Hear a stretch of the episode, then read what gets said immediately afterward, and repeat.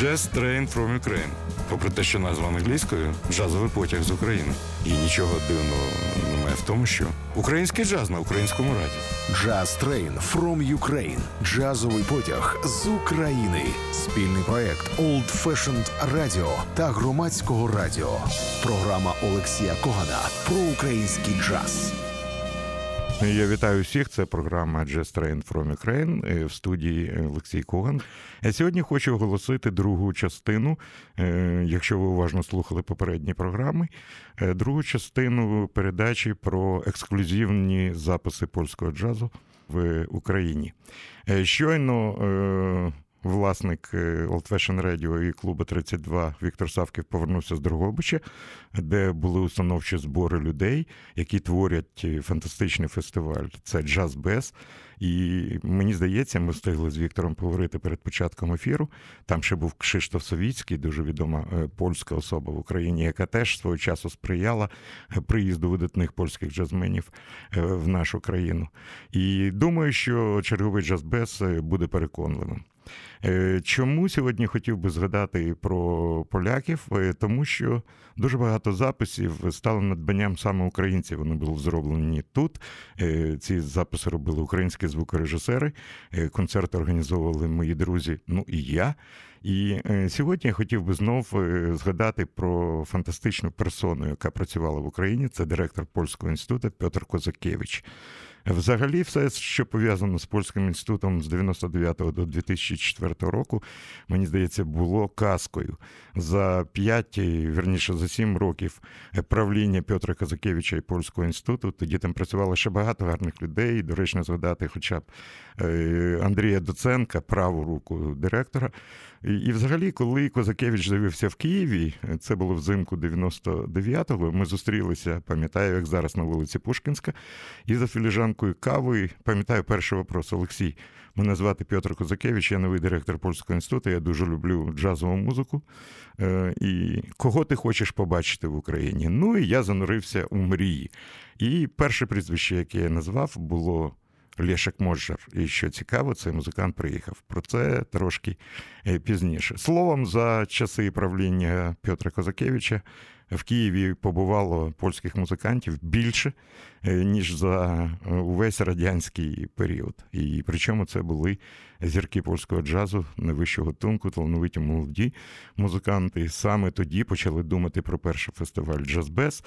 І Мені дуже б хотілося, щоб Пьотр, Андрій Доценко, е, Геннадій, всі, хто дівчата, які працювали в польському інституті, е, зараз згадали ті чарівні е, часи. Було багато записів, які виходили не тільки в Україні, а й в Польщі окремими дисками. І сьогодні можна згадати три диски Лешка Можера з Адамом Перончиком, один з них, е, диск е, String Trio, який додавався до всесвітньо відомого польського журналу Європейської джазової федерації Джаз Форум. Е, Були окремі диски виступів Лодка Павліка, і вони мали дуже гарний розголос. Е, Записи робив Віктор Овчинников, йому допомагали Джамал Гврамадзе та Андрій Макаренко. І що цікаво, кілька разів. Найкращими е, концертними записами в Польщі в журналі Forum були визнані записи, зроблені саме в Україні, саме Віктором Овчинником. І це дуже і дуже приємно. Я хочу зараз згадати ці часи і представити вам е, другу е, частину. Отже, е, 2002 рік, будинок Київський будинок кіно і виступ е, квартету Маріуша Богдановича, мого старого друга, контрабасиста, композитора, лідера багатьох е, проєктів. Е, В цьому квартеті грали саксофоніст Адам Вент, якого ми вже знали по його співпраці з знаменитою електроджазовою польською групою Воківей, піаніст Мачій Улітовський, постійний партнер Маріуша Богдановича, барабанщик Петр Біскупський. Пам'ятаю, початок цього концерту українська публіка не знала добре цей квартет. І у вас є нагода відчути цю атмосферу. Музиканти вийшли на сцену і першою е, п'єсою почали грати дуже просту і красиву п'єсу Маріуша Богдановича Кафе Боа. Е, Велике розгорнуте соло на сопрано-саксофоні заграв Адам Вент, і ви можете відчути, як причаїлась українська аудиторія, а потім після е, першого солу і це неможливо викреслити. Просто вибухнула оплесками. Це все було. Отже, друга частина, наш потяг вирушає в бік кордону наших е, сусідів і друзів, е, поляків. Ми слухаємо квартет Маріуша Богдановича і п'єсу Кафе Боа.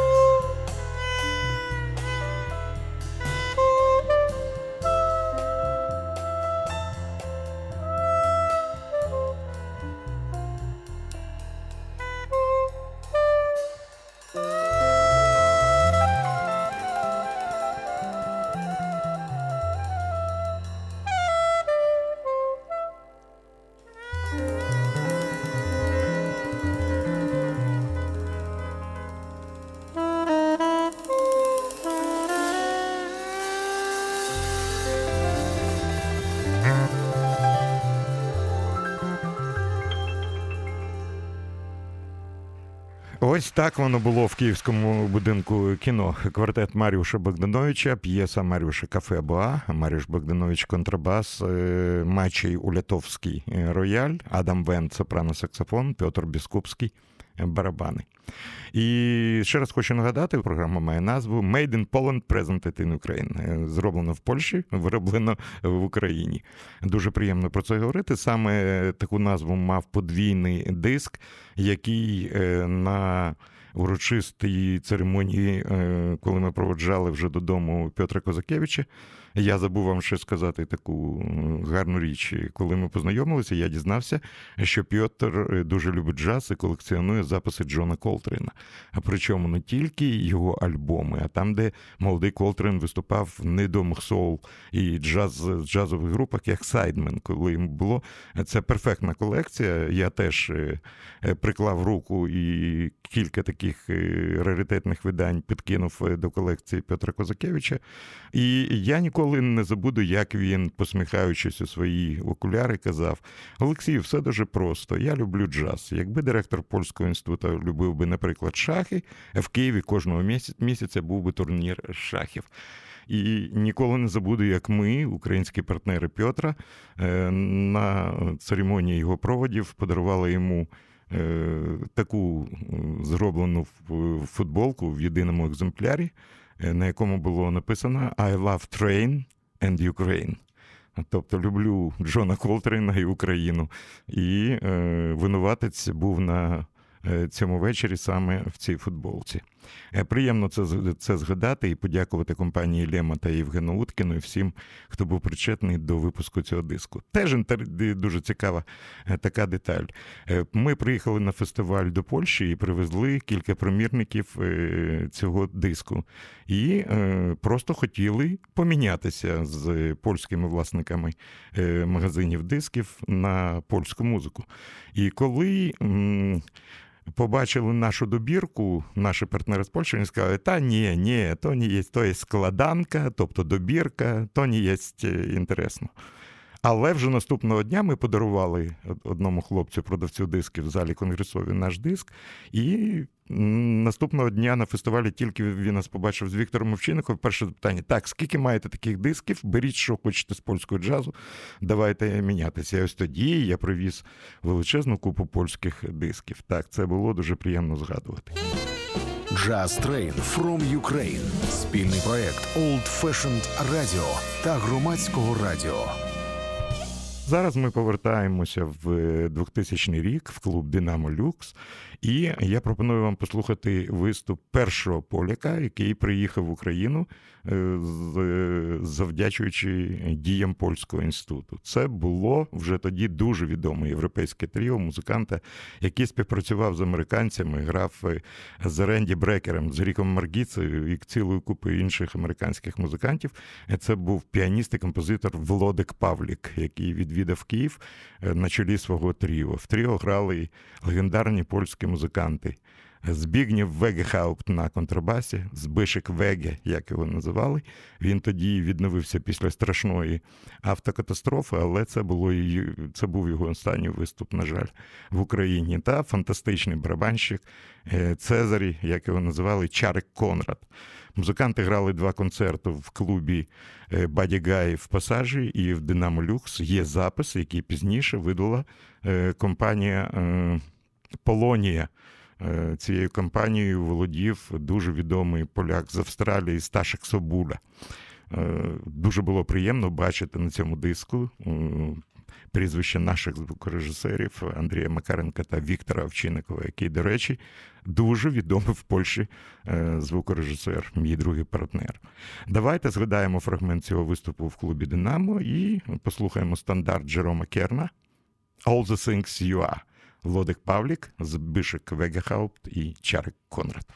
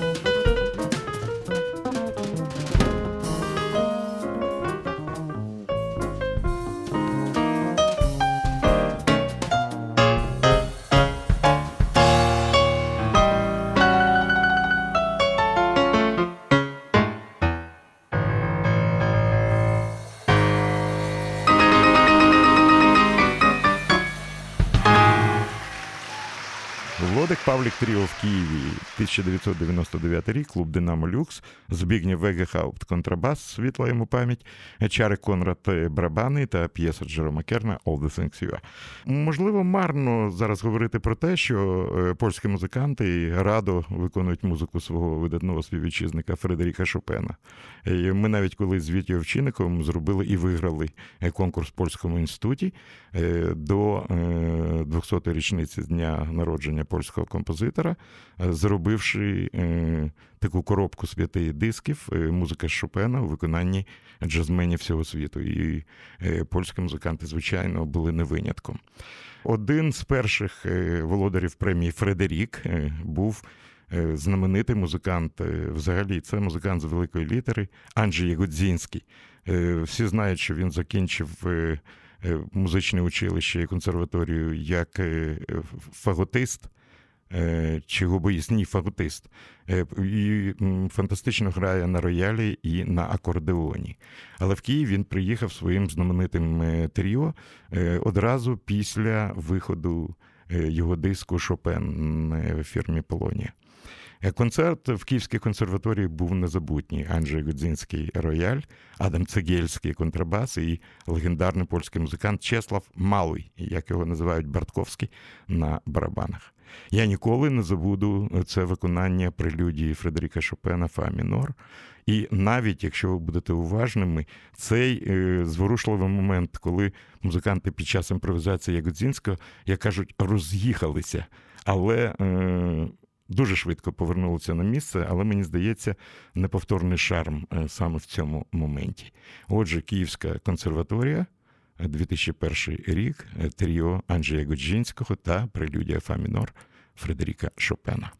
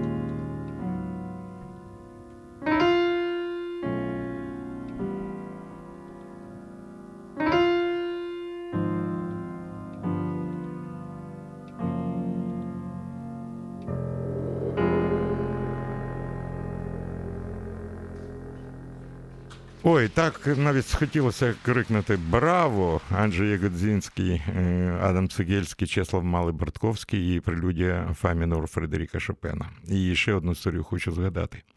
Е, колись, в 93-му році, я приїхав в Варшаву в черговий раз, і мій старий друг, е, я дуже гордий цією дружбою, видатний польський фотохудожник Марик Каревич – подарував мені касету. Звичайнісінька магнітофонна касета, на якій е, фломастером було написано Можжер Шопен.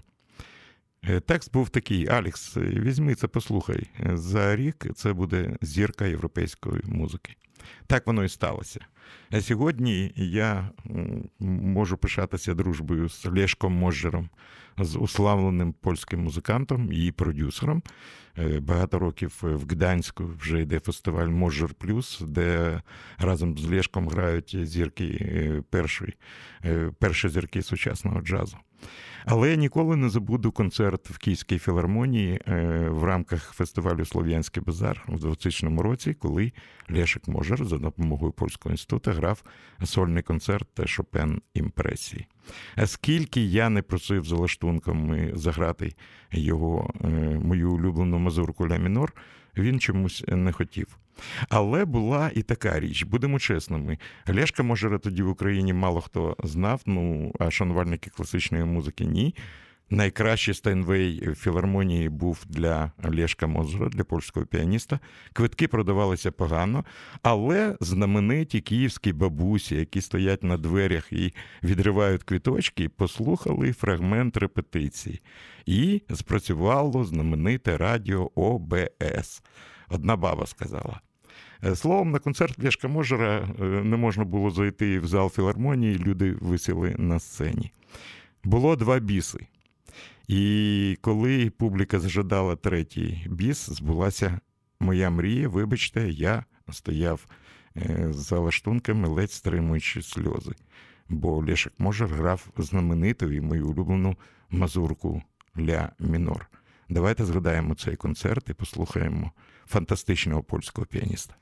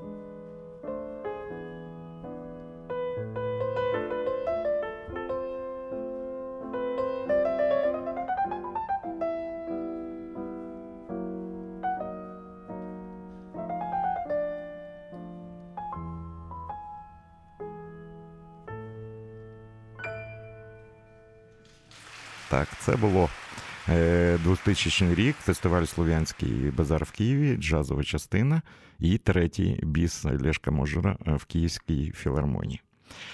Е, зараз згадаємо е, популярну польську музику початку 60-х. І знов ще одні спогади. Коли я почав їздити в Варшаву, це було з 88-го року минулого століття. Я жив в квартирі мого польського друга Е, фантастичної людини. Колись він був менеджер, енциклопедист, е, працював в польській агенції артистичній Пагард. Возив е, в Україну і за кордон польських музикантів. Саме ми познайомилися з Лєшком Міхаровським. Саме в Кривому Розі на фестивалі, коли він привіз знамениту польську групу Пастор Велика Корка. Е, в автобусі познайомилися, і дружба триває по сьогоднішній день, завдячуючи Лєшку, Марку Карєвичу, польським друзям Кшиштофу Завадському. Е, я став 3-4 рази е, на рік їздити в Польщу і в мене не було коштів, щоб жити в готелі спочатку. Це тепер я вже можу собі це дозволити. Я жив в звичайнісінькій трикімнатній квартирі на вулиці Дурача е, у Варшаві у свого друга. Разом з ним, тоді ще був живий його тато і мама, е, пані Уршула. Кожного ранку я бачив одну і ту ж річ. Пані Уршула вдягала гумові рукавички і поливала численні квіти. І що цікаво, кожного ранку вона дуже красиво, тихо наспівувала одну річ. І я тоді не знав про цю пісню і запитав, що ж вона співає. А потім з'ясувалося, що це польський хіт початку 60-х років. Її створив цей хіт джазовий музикант, відомий піаніст, викладач. Він і досі, слава Богу, живий і дуже активний. Записується, виступає Владзіміш Нагорний. Е, пісня мала назву її портрет. І якщо порівняти е, популярність цієї пісні в Польщі, можна з українською, ну не знаю, або з Гуцулкою Ксенією, або з Черемшиною, або е, Києвом мій, або, ну, ви розумієте, про що я. Під час концерту Тріо Владимира Нагорного в Києві в консерваторії вони заграли цю річ. Послухайте красу цікавої польської естрадної пісні, є портрет. Владимир Нагорний автор рояль, Маріуш Богданович контрабас, Петр Біскупський барабани. Далі музика.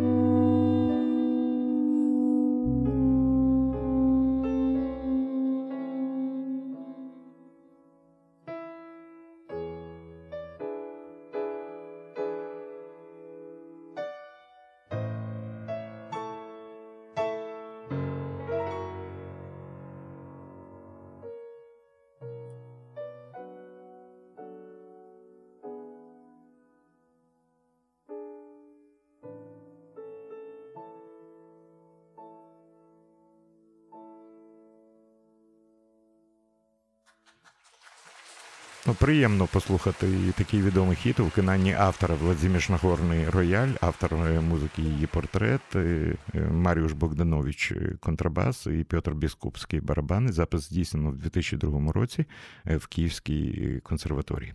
Майже все на сьогодні. Думаю, що можна розраховувати ще на дві подачі Made in Poland Presented in Ukraine. Ще раз хочу подякувати Польському інституту в Києві тих років Маріушу, Петру Козакевичу, Андрію Доценко, Маріушу Богдановичу, Марку Каревичу, Лешко Можеру, Лешко Міхаровському, українській частині, Андрію Доценко, українській частині нашої команди Віті Овчиннику за записи, Євгену Уткіну, ще багатьом багатьом людям, Андрію Макаренку, ті Джамалу Гурамадзе. Кшиштофу Савіцькому, Марку Івашішину. Ми разом творили це, і сьогодні є така історія. А я хочу вам по секрету зізнатися, що польський час залишається моїм таємничим коханням. Це був Олексій Коган. Далі ви знаєте. Хай щастить.